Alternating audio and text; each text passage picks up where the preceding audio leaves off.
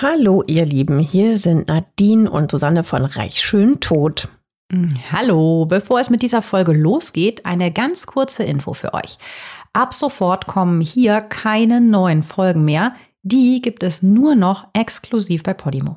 Genau. Jeden Montag könnt ihr dort eine neue Folge mit einem spannenden Fall aus der Welt der Reichen und Schönen hören. In den Show Notes findet ihr einen Link zu einem Angebot, um die Podimo-App 30 Tage kostenlos zu hören. Dort gibt es neben unserem Podcast auch noch viele weitere True Crime Formate. Wir freuen uns, wenn ihr weiterhin mit dabei bleibt. Natürlich freuen wir uns. Und jetzt geht's los mit der Folge. Wir sind heute ach, herrlich in Pensacola, das ist in Florida. Das ist eine Stadt mit endlos langem Sandstrand, mit breiter Promenade und Palmen und ach, wo die Amis gerne zum Spring Break hinfahren. Wunderschön. Und wo wir gerade auch ja. so gern wären. Pensacola ist also ein richtiges Ferienparadies, also so wie aus dem Bilderbuch. Es liegt im äußersten Nordwesten von Florida, fast an der Grenze zu Alabama, direkt am Golf von Mexiko. Es ist der 25. Juni 1983. Abends. Es war ein heißer Tag. Heute ist ein ganz besonderer Tag für Judy und John, der ganz schrecklich enden wird. Erstmal ist Judy noch bester Laune, schon den ganzen Tag. Sie lebt in ihrem hübschen großen Haus im Whisper Pine Drive in Gulf Breeze, in einem kleinen, sehr gediegenen Vorort von Pensacola. Wahnsinn, oder? Was diese Straßen und Orte immer für tolle Namen haben oder die Villen teilweise ja auch. Ne? Ja, was wir schon hatten, eine mhm. Whisper Pine Drive und allein der Ort schon Gulf Breeze. Meine Güte, es hört ja. sich einfach so schön an. Also hier ist es auch schön. Hier stehen die Häuser zum Teil direkt am Wasser. Also rechts das Meer, links das Meer. Den ganzen Tag weht hier eine leichte Brise vom Strand herüber. Also wer hier wohnen darf, der hat definitiv ein sehr leichtes und angenehmes Leben. Ja, das hört sich ganz danach an, auf jeden Fall. Auf jeden Fall da vermutlich finanziell keine Sorgen. Ganz genau.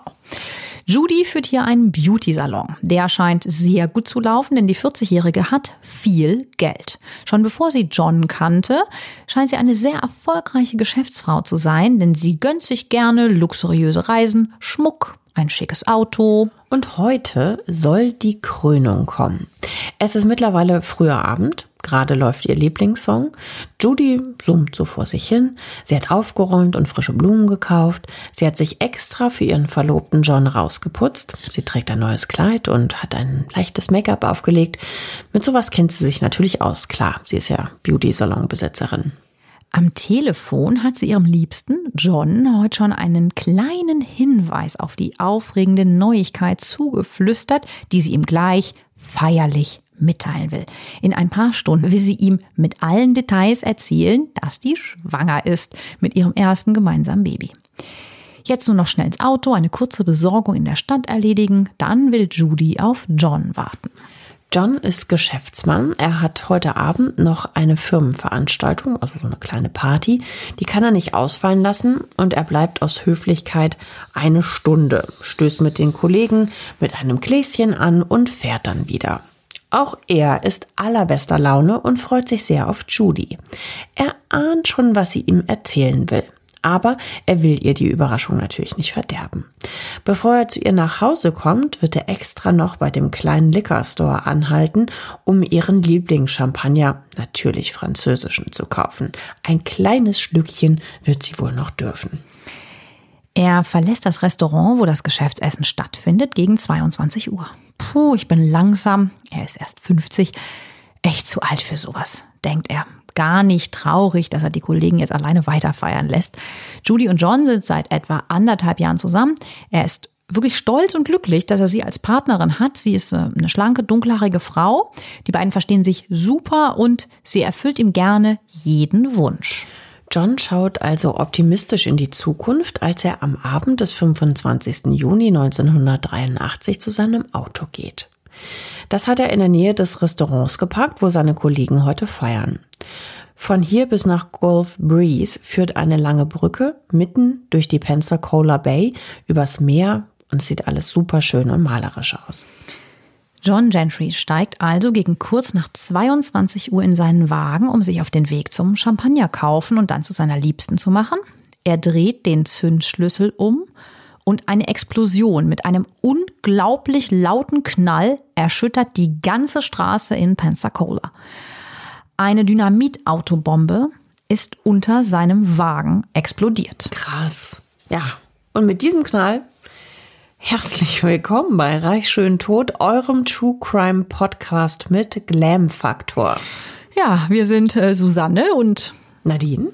Und uns faszinieren Verbrechen, bei denen reiche oder berühmte Menschen ihre oft unheimlichste Rolle spielen. So wie heute. Wir haben noch eine kleine Bitte an euch. Wir haben uns nämlich beworben beim Deutschen Podcastpreis und dazu brauchen wir eure Stimme. Bitte stimmt für uns ab unter www.deutscher-podcastpreis.de. Da natürlich auf R wie reich schön tot klicken. Ja, das wäre so cool. Geht da auf die Seite, dann sucht ihr halt reich schön tot, was sonst und denkt dran, ihr habt eine einzige Stimme. Und es wäre wirklich so cool, wenn ihr die uns geben könntet. Wir würden uns auf jeden Fall total freuen, wenn ihr für uns abstimmen würdet beim Publikumspreis. Dankeschön. Es geht in unserem heutigen Fall um Geld und um Gier. Um einen so skrupellosen Täter, dass er nicht ein, nicht zwei, sondern vielleicht sogar mehr als fünf Morde begeht. Und zwar im engsten Familienkreis. Also man kann schon sagen, so richtig durch und durch böse. Ich glaube, heute steht jemand im Mittelpunkt, der in puncto null Mitgefühl, also wirklich null Moral, auch wirklich nicht mehr zu überbieten ist. Aber hört euch das jetzt mal selber an. Pensacola, Juni 1983. Die ganze Umgebung ist in Qualm gehüllt. Die Motorhaube ist verzogen und es raucht und stinkt bestialisch. Die Scheiben sind gesprungen. Schwer blutend und unter Schock schafft es John Gentry irgendwie aus dem Auto zu kommen. Er lehnt sich auf seinem Fahrersitz gegen die Tür, die tatsächlich quietschend aufgeht. Er lässt sich auf die Straße gleiten und bleibt erschöpft auf dem Asphalt neben seinem Auto liegen. Er kann kaum atmen und hustet. Er hat entsetzliche Schmerzen. Teile seiner Bauchdecke sind aufgerissen. Spult bitte mal 15 Sekunden vor, wenn ihr so Details über so Verletzungen nicht ertragen könnt. Also er kann in seinen Bauchraum schauen. Er sieht seine eigenen Eingeweide, die zum Teil zerfetzt wurden. Er blutet so stark, dass sein Blut in Stößen aus dem Körper fließt. John wird ohnmächtig. Wenige Minuten später wird es wieder laut.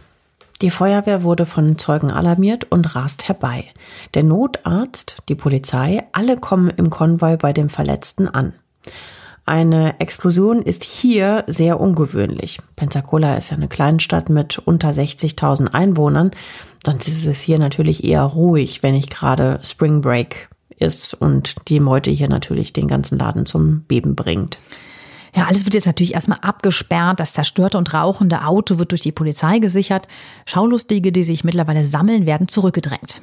Mit dem Rettungswagen, der wenige Minuten später eintrifft, wird John sofort mit Blaulicht ins nahegelegene Krankenhaus gebracht. Er schwebt in akuter Lebensgefahr. Die Ärzte stellen fest, dass er unglaubliches Glück hatte. Der Unfall hätte leicht tödlich enden können, aber sie schaffen es tatsächlich, die schlimmen Blutungen zu stoppen und ihn zu stabilisieren. Er hat wirklich schwere innere Verletzungen.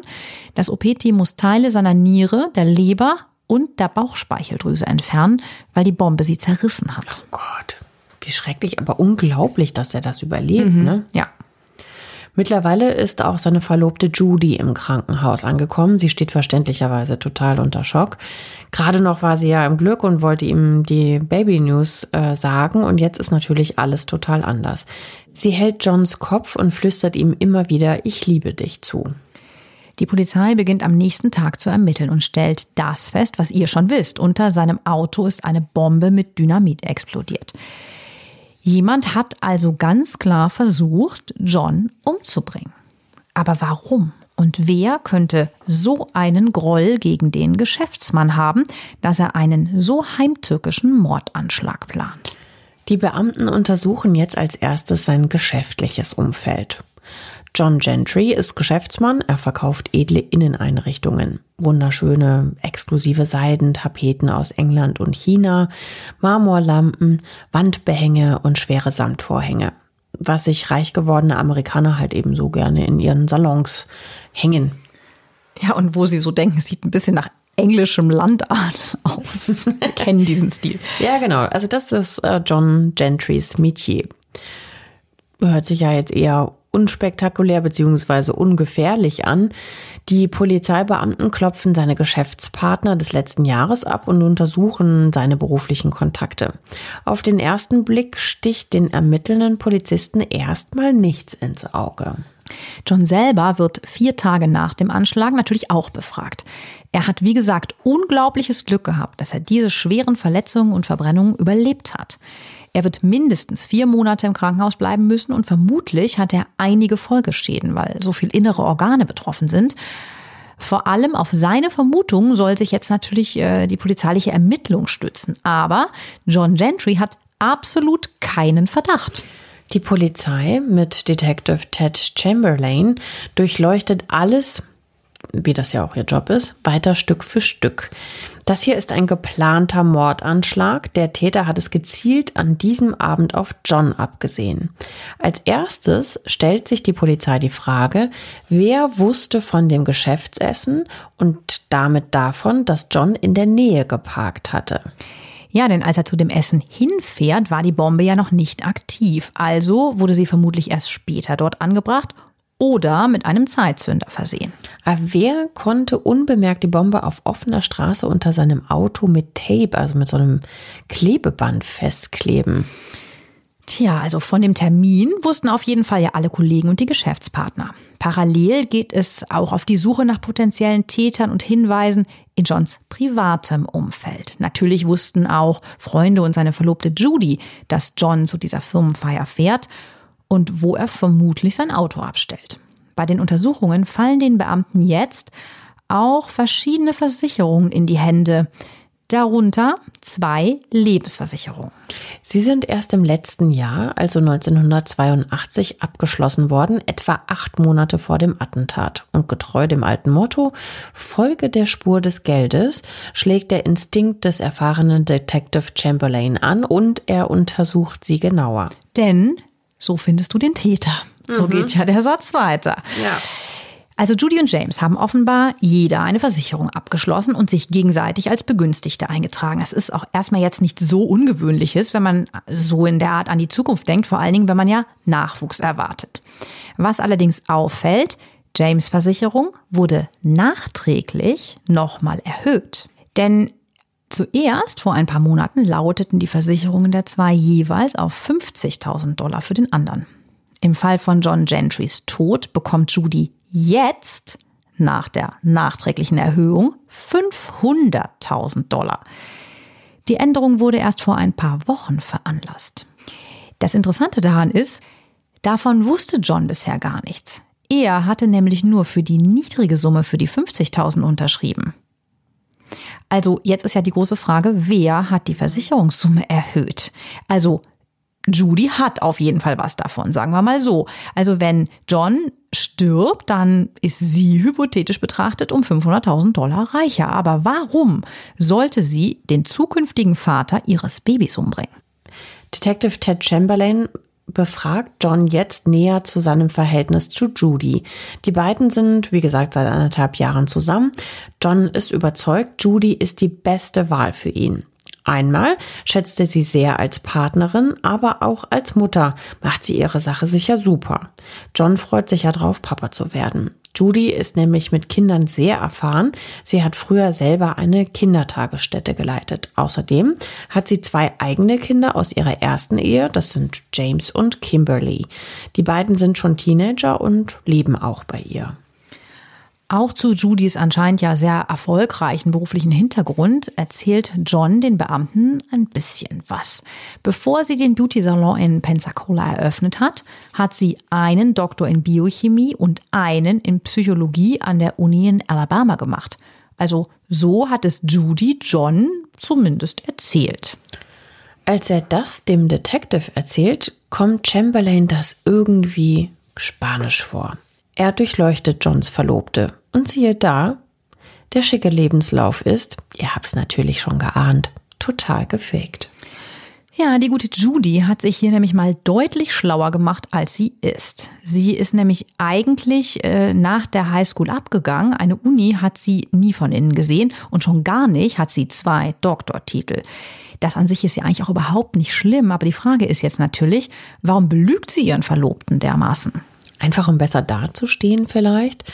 John kommt das natürlich auch total komisch vor, aber hält sich an dem Gedanken fest, dass sie vielleicht etwas besser rüberkommen wollte, weil er ja beruflich auch total erfolgreich ist.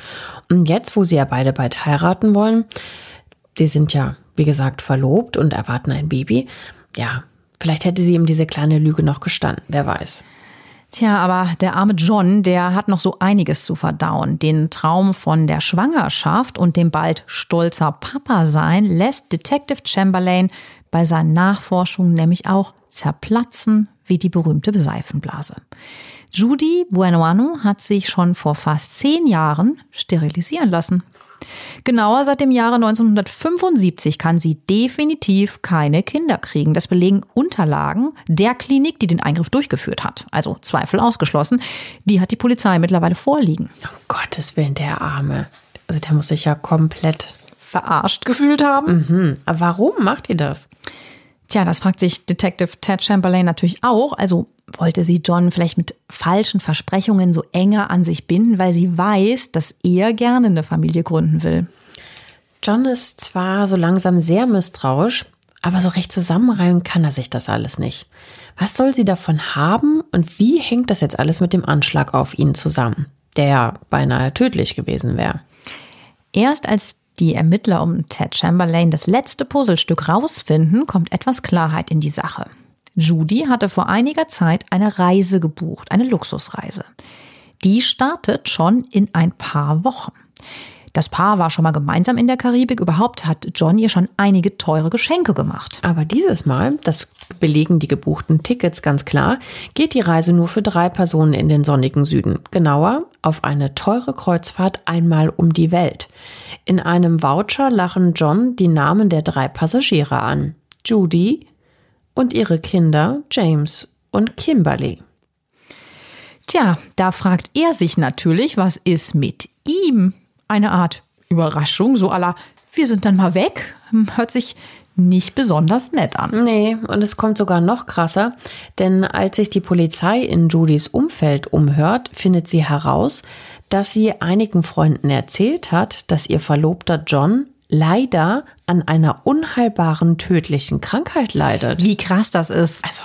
Ja, von dieser tödlichen Krankheit weiß John aber leider bisher ja gar nichts. Also stell dir das mal vor, du erfährst so eine Story über dich selber, über so eine Krankheit, angebliche Krankheit, von deinen Bekannten, dass deine Verlobte das erzählt. Naja, und dann zählen wir mal eine Lebensversicherung auf 500.000, eine gebuchte Luxusreise ohne dich und eine Autobombe unter deinem Auto dazu ja, ist äh, dann plötzlich ziemlich beängstigend und ziemlich unheimlich das alles. Also Johns Misstrauen ist jetzt verständlicherweise geweckt.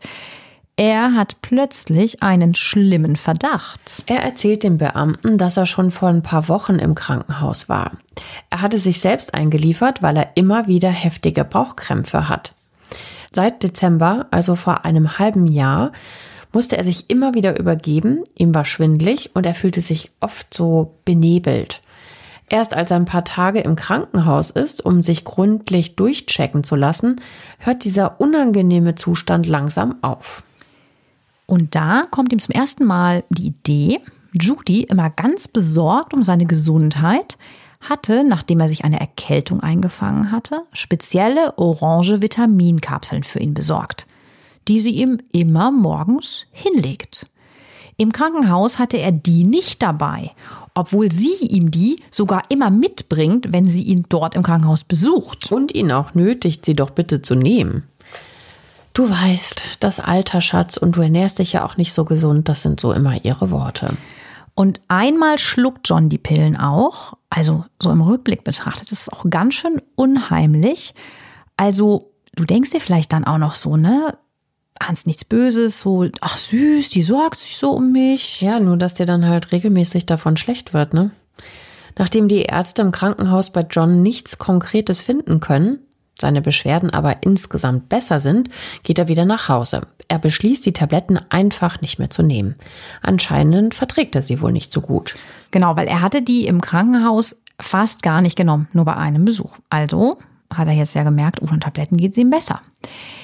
Judy ist von dieser Idee, die Tabletten nicht mehr zu nehmen, ganz und gar nicht begeistert. Es geht um seine Gesundheit. Sie rät ihm sogar, die Dosis der Tabletten am besten gleich zu verdoppeln, weil er hat ja im Krankenhaus einige Tage ausgelassen, also das Nehmen ausgelassen.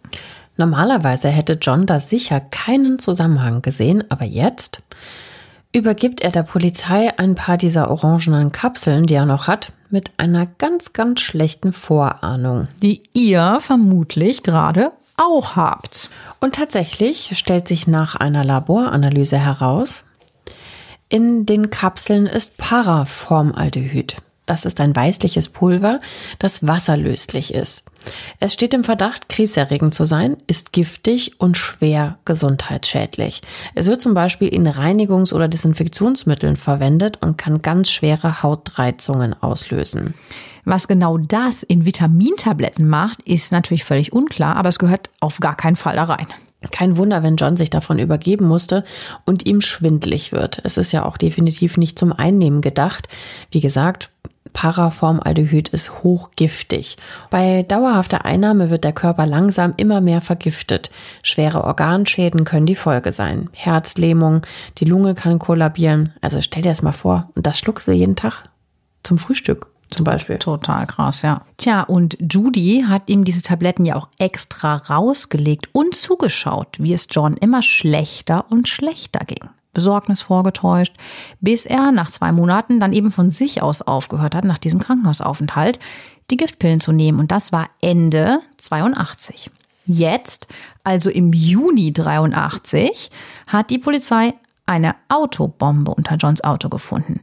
Und eine unerwartet hohe Lebensversicherung, die im Fall seines Todes ihr Konto füllt.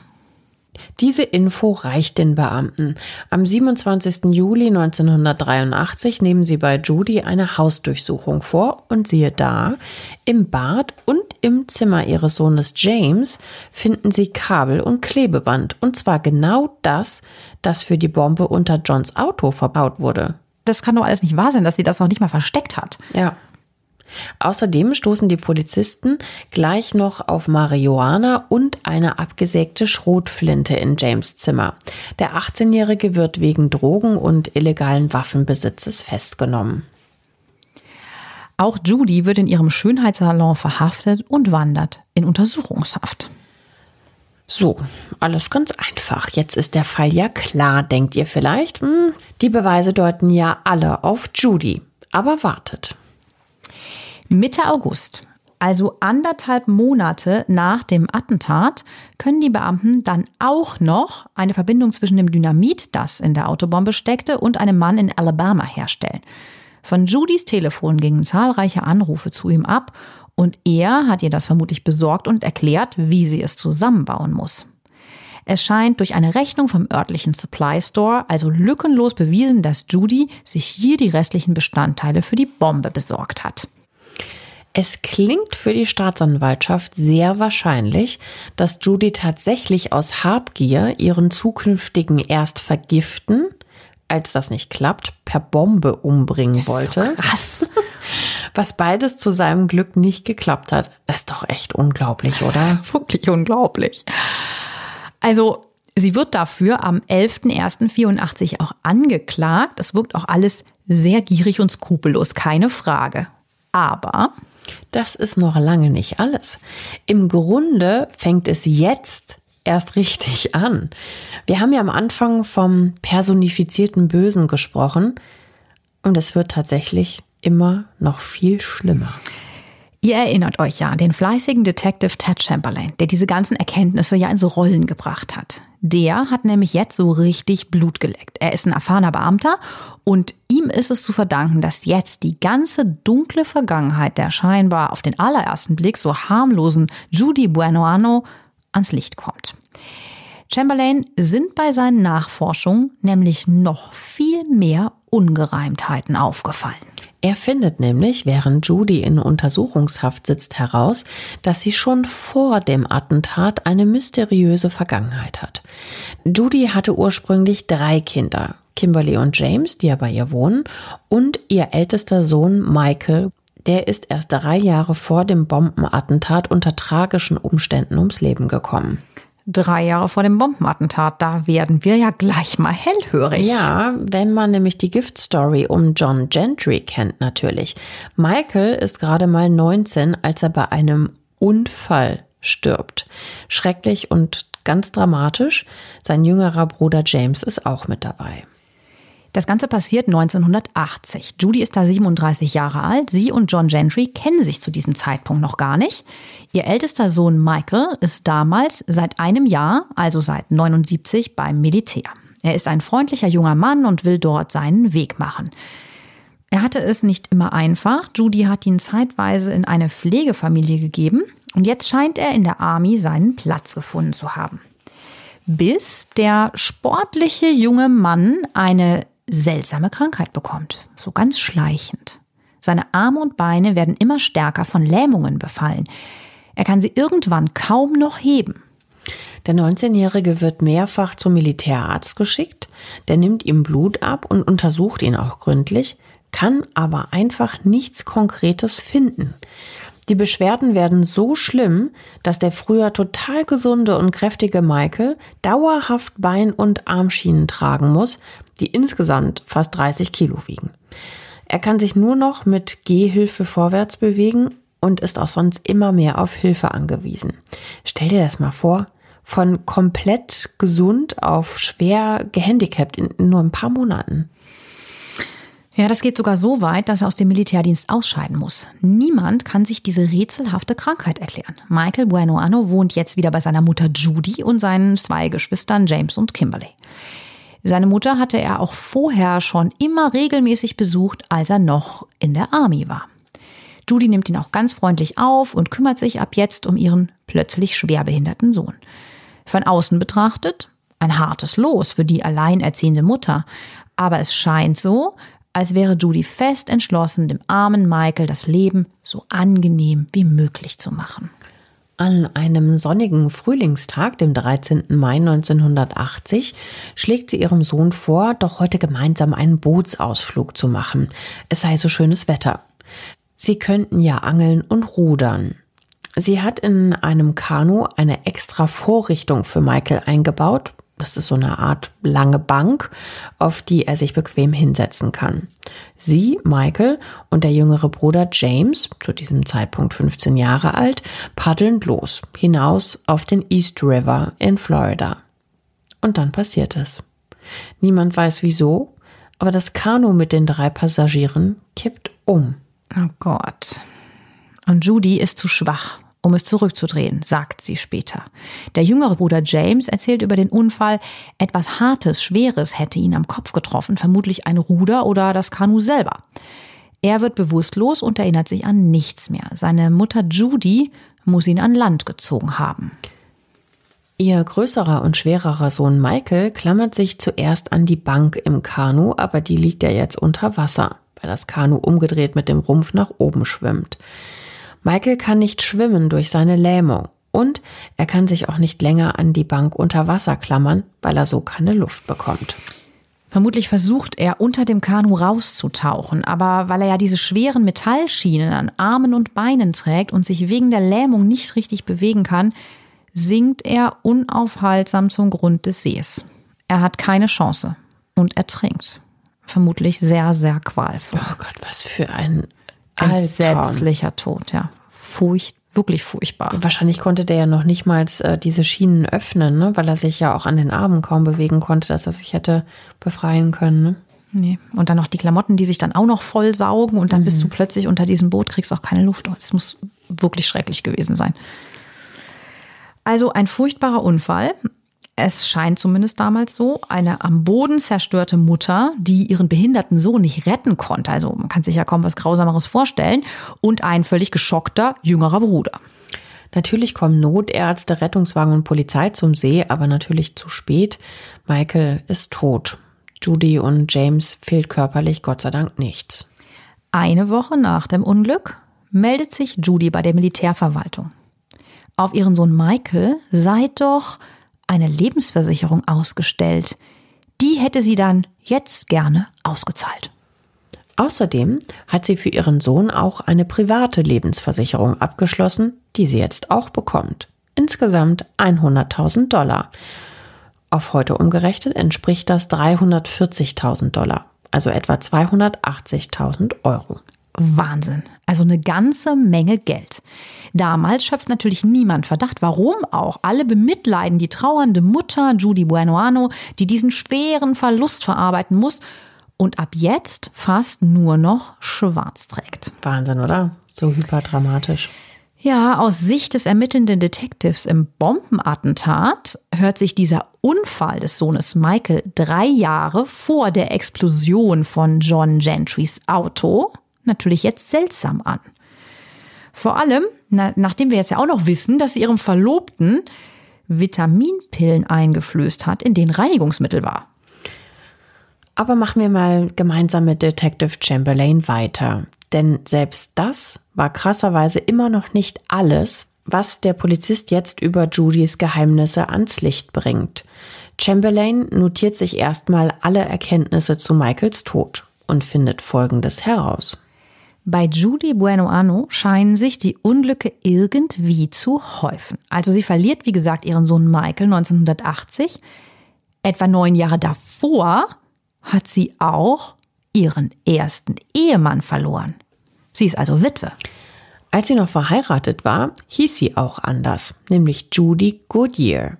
Nachdem ihr erster Mann James Goodyear stirbt, nennt sie sich selber Buenoano, was auch gutes Jahr heißt, etwas holprig jetzt in Spanisch übersetzt, beziehungsweise vom Spanischen ins Deutsche übersetzt. Sie hat sich selber den Namen ausgesucht und eintragen lassen. Das geht wohl so in einigen Bundesstaaten, dass man das einfach mal so beschließen kann, wie man sich jetzt nennen möchte. Und Judy zieht kurz nach seinem Tod in einen anderen Bundesstaat. Das kommt in Detective auch Spanisch vor. Weil sie den spanischen Namen hat. Mhm. Ja, nach dem, was er jetzt alles über Judy weiß, hört sich das für ihn nach Spurenverwischen an. Also logisch, ne, wenn man die Bomben- und Vergiftungsstory mit ihrem Verlobten John Gentry, die rätselhafte Krankheit ihres Sohns Michael und seinen Unfall und jetzt auch noch den plötzlichen Tod ihres ersten Ehemanns dazu nimmt, kann man das ja auch verstehen. Ne? Also Detective Chamberlain fragt sich, wer ist diese Judy eigentlich? Ja, sehr berechtigte Frage. Um das zu entwirren, müssen wir und der Detective etwas in Judys bewegtem Leben zurückspringen. Ja, Judy Goodyear, also später Buenoano, heißt eigentlich Julia Swentry. Sie hat eine schlimme Kindheit in Cana, Texas hinter sich. Ihre Mutter stirbt an Tuberkulose, als sie vier ist, und ihr Vater heiratet wieder, eine Frau mit zwei Söhnen. Julias, alias Judy, wie sie sich dann nennt, wird angeblich von ihren Stiefbrüdern missbraucht und von ihren Eltern, also ihrem Vater und der neuen Stiefmutter, misshandelt und geschlagen. Wie eine Haussklavin muss sie die Familie bedienen und schwere Arbeiten im Haushalt verrichten. Ihre Eltern lassen sie hungern und verbrennen sie sogar mit glühenden Zigaretten, erzählt Judy später vor Gericht. Sie beginnt ihren Vater und ihre Stiefmutter zutiefst zu hassen. Mit 14 reicht es ihr. Sie greift zu drastischen Maßnahmen und überschüttet ihre Brüder mit heißem Fett, um sich gegen alles, was sie ihr antun, zu wehren, wie sie später sagt. Sie greift auch ihren Vater und die Stiefmutter mit Messer und Schere an. Ihr Vater überwältigt sie und ruft die Polizei. Die nimmt die 14-Jährige in Haft. Sie wird für 16 Tage ins Gefängnis gesperrt und als Judy entlassen werden soll, wird sie dann vom Richter gefragt, ob sie bereit dafür ist, wieder nach Hause zu gehen aber Judy will nicht. Sie geht stattdessen lieber in eine sogenannte Besserungsanstalt in Albuquerque.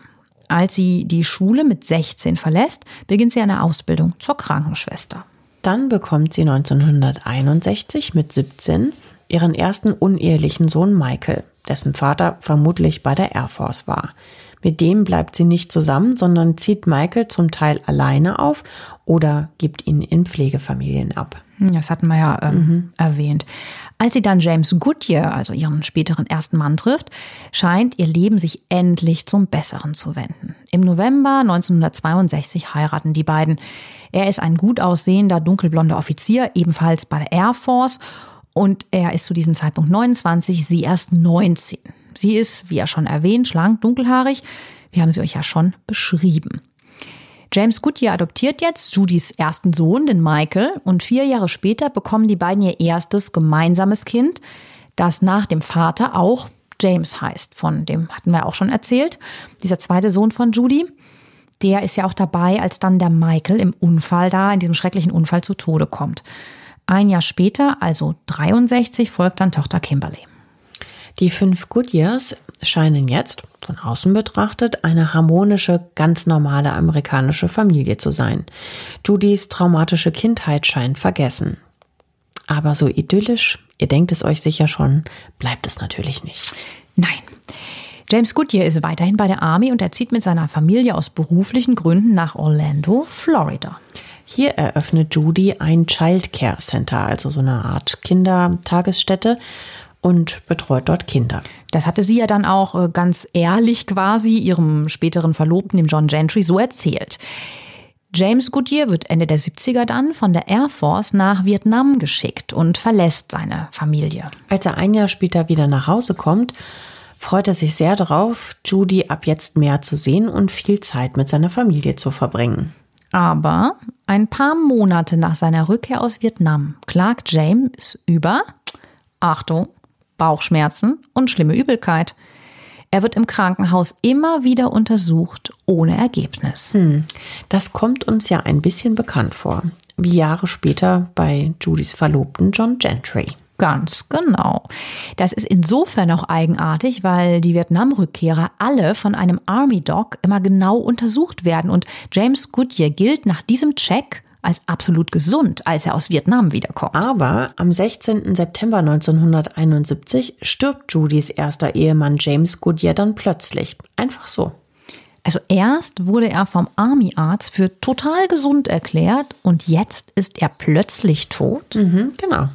Verstorben an Herzinfarkt und Nierenversagen heißt es im Krankenhaus.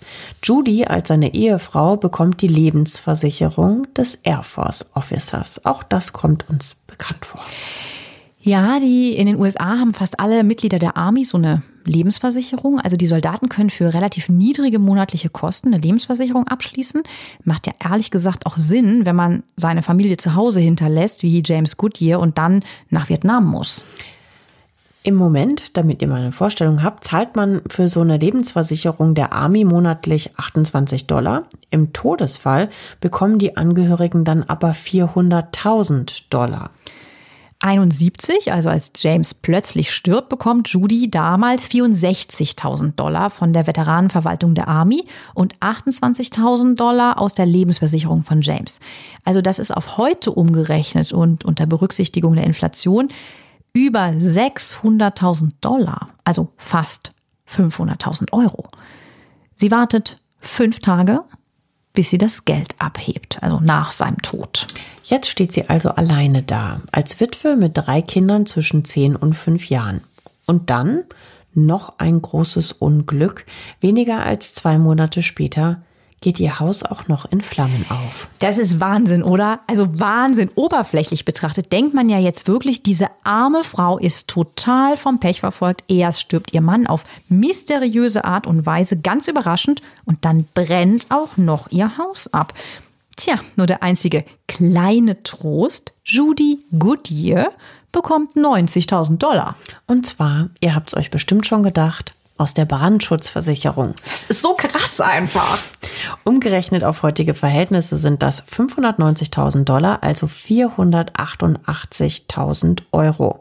Man muss an dieser Stelle, glaube ich, echt mal darauf hinweisen, das haben wir uns nicht ausgedacht. Das ist wirklich, wirklich so passiert. Das ist eine True Crime Geschichte. Und wir haben einen ganz tollen Hinweis von einem Hörer bekommen, wo wir Umrechnungen in den Jahrzehnten finden, die wir natürlich auch fleißig benutzt haben. Kleiner Gruß an dieser Stelle. Ähm, wie viel das halt auch immer wert ist, weil die Summen hören sich gar nicht so dramatisch an, aber wenn du halt immer überlegst, wie viel würdest du von der Kaufkraft her bekommen, ist das halt echt enorm viel Geld. Ich meine, hallo, Brandschutzversicherung 488.000, klar, das Haus ist weg, aber jetzt kauft sie halt schönes Neues, ne? Und zwar an einem anderen Ort einfach in Florida. Mal abgesehen von auch teuren Reisen, Schmuck und haufenweise tollen Kleidern, die sie sich jetzt als kleines Trostpflaster leistet. So, das alles in Summe kommt dem ermittelnden Detective Ted Chamberlain jetzt natürlich sehr, sehr, sehr, sehr, sehr verdächtig vor. Ja, also man müsste jetzt blind, blöd und taub sein, um jetzt nicht zu sagen, da ist was, sowas von oberfaul.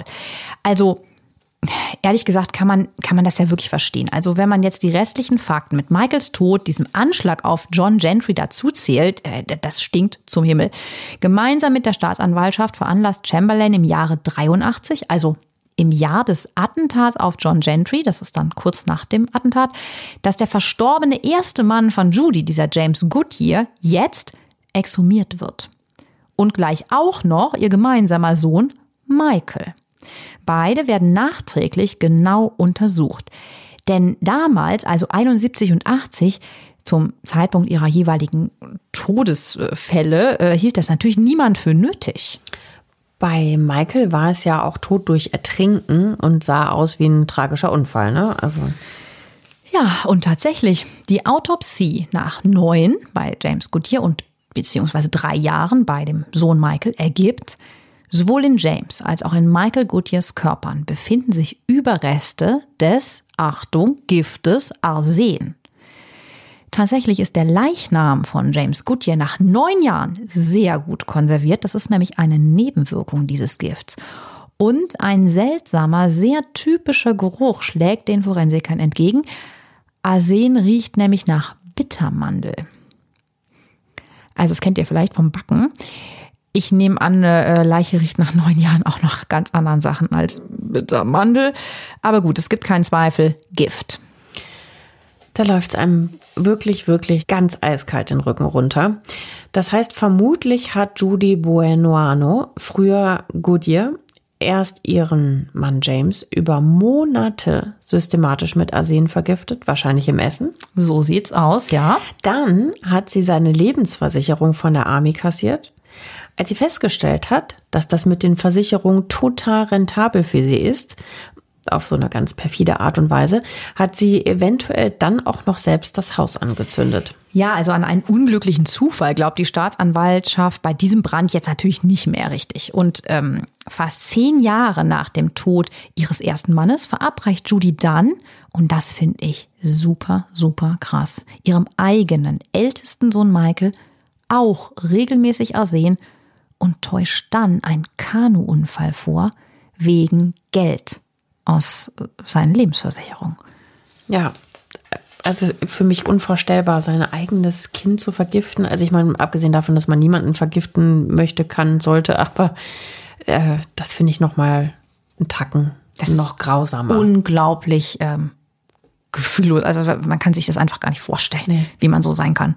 Ja, sie hat den Michael, also ihr eigenes Kind, ganz langsam vergiftet. Daher auch eben so diese langsamen Lähmungserscheinungen, die er bekommt in all seinen Gliedmaßen, seine Atembeschwerden, sein allgemein ja immer schlechterer Zustand. Das ist nämlich so eine Nebenwirkung von Arsen. Judy wird jetzt von der Staatsanwaltschaft von Florida neben dem letzten Anschlag auf ihren Verlobten John Gentry mit der Bombe auch noch für diese beiden Verbrechen angeklagt. Heimtückisch geplanter Mord an ihrem eigenen Sohn Michael und ihrem ersten Mann und Versicherungsbetrug in der Brandsache. Mit dem ganzen Geld aus den Versicherungen, insgesamt etwa 250.000 Dollar, das sind über 200.000 Euro, beschließt Judy dann einen Beauty-Salon in Pensacola aufzumachen. Und hier lernt sie dann ihren aktuellen Verlobten John Gentry kennen, der eine Lebensversicherung auf ihren Namen ausstellt. Das ist einfach so krass, das ist so unglaublich. Also im Jahre 1984 wird Judy Bueno Anno dann angeklagt, den Tod ihres Sohnes Michael und den ihres Verlobten John Gentry geplant zu haben. In der Presse bringt äh, Judy Buenoano alias Goodyear ihr Auftritt vor Gericht den makaberen Namen Schwarze Witwe ein. Also den eigenen Mann, den eigenen Sohn, ihren Verlobten, also alle Nächsten und Liebsten hat sie ja immer heimtückisch und leise laut dieser Anklage vergiftet. Also wie die Spinne, die schwarze Witwe ist ja eine Spinne, ähm, die diesen Namen trägt, die nämlich immer ihre Brut und ihr Männchen frisst. Und dazu trägt ja Judy auch noch mit Vorliebe schwarz.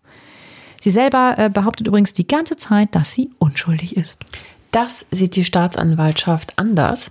In Michaels und James Fall bekommt sie sogar eine Anklage für Murder on the First Degree, also das Schlimmste und heimtückischste, was geht.